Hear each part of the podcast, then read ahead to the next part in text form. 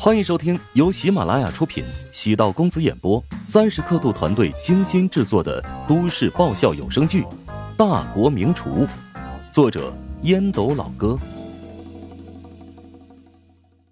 第八百七十五集。乔治进屋，陶如雪已经换上居家服，宽松的 T 恤以及牛仔裤。陶如雪突然定定的望着乔治，咬着嘴唇。你现在是不是特别得意？什么？我得意什么？你是不是觉得终于得偿所愿，达到了自己的计划？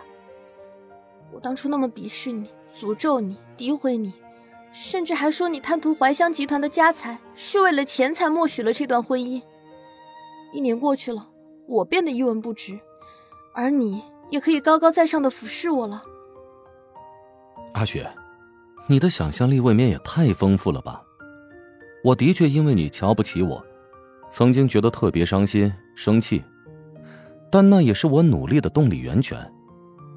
我必须承认，当时是我鼠目寸光，没有发现你身上的优点。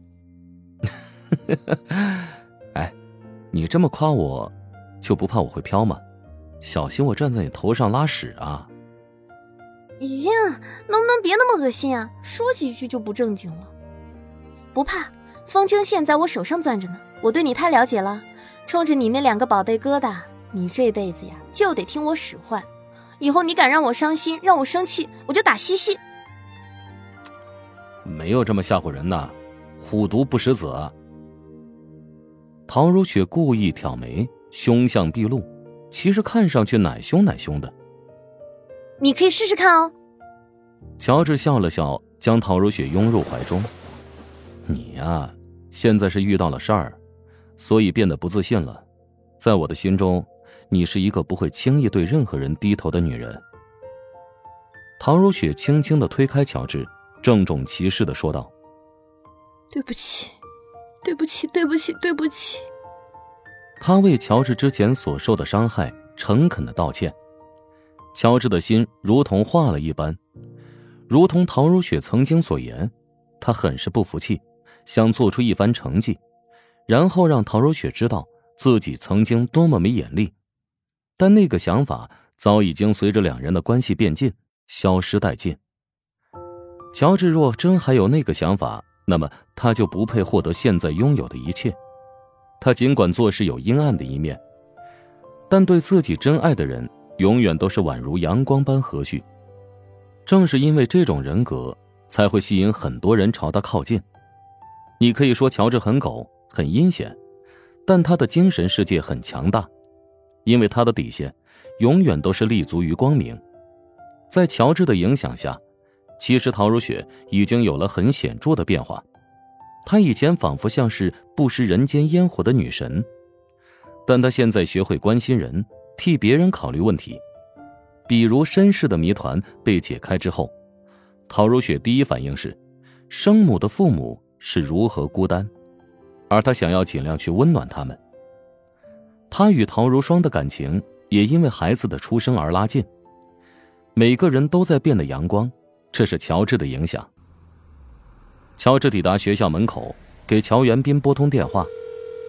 十几分钟之后，乔元斌脚步很慢的走出校门，坐在车内看着父亲走路的样子，乔治内心有些感触，不知不觉。父亲竟然变得这么老了。乔元斌怕系安全带，所以选择坐在后排。我跟你妈说过了，可以坐地铁回去。琼金这个时间已经很堵了，回去之后还不知道几点呢。好，我保证，从明天开始不接你了啊。从后视镜打量着乔元斌，他从有些年份的公文包里。取出一叠卷子，没改几张，叹气道：“哎呀，现在的学生啊，是一届不如一届，基本功太差了。当年你们那届做这种卷子，基本都是全对。你瞧瞧啊，这都多少个不及格了？您消消气，生源不一样了。当年学校是国家重点，很多外地学生慕名而来。现在学校虽然还是重点。”但几所后起的民营学校挖了很多好苗子。我就不信邪。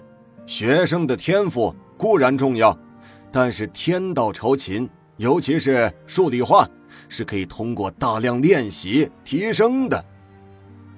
乔元兵拖了拖镜架，乔治哑然失笑，暗忖自己当年学习数理化，没有采取题海战术。转过了一个路口，乔元斌摘掉了老花眼镜，揉了揉鼻梁穴位。乔治知道乔元斌晕车。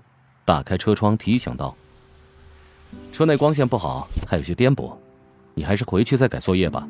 我怕你会吐在我车里。”乔元斌心有不甘的收起了试卷，轻声道：“如雪的事情，你得做好思想工作。放心吧，他现在的状态不错。你挺爷们儿啊。哎，怎么听上去怪怪的呀？我这是开心啊。”看到你成为一家之主，能够稳定的支撑两个家庭，我很自豪的。乔治对乔元斌的感怀也是措手不及。父亲很少会流露内心的感情。难道我真的有那么优秀，让我爸那颗坚硬似铁的心脏也变得柔软了？其实我只是做了作为丈夫以及儿子女婿应该做的吧。乔元斌似乎鼓了很大的勇气，说道：“对了，这几天经常有年轻的女老师问我，呃，乔帮主食堂是不是你创办的？爸，他们不会是跟我索要签名吧？嗨，难怪今天总说好话了，原来是有求于我呀。是啊，他们知道。”你还为如雪写了一本孕期食谱，所以买了几本，想让你帮忙签名。